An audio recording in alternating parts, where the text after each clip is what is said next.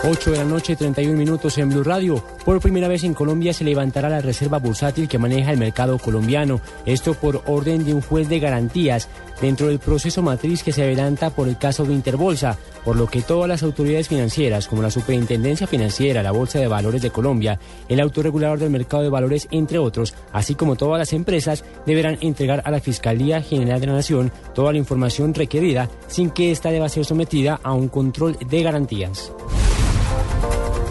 La arquidiócesis de, Los Ángeles acordó pagar 10 millones de dólares a cuatro hombres que supuestamente sufrieron abuso sexual por parte de un ex sacerdote en los años 70, según información publicada hoy por los abogados del caso. En el acuerdo participó el cardenal de Los Ángeles, Roger Mahoney, quien participa actualmente en el conclave para elegir a un nuevo papa, a pesar de las protestas de las víctimas del sacerdote pedófilo de su arquidiócesis.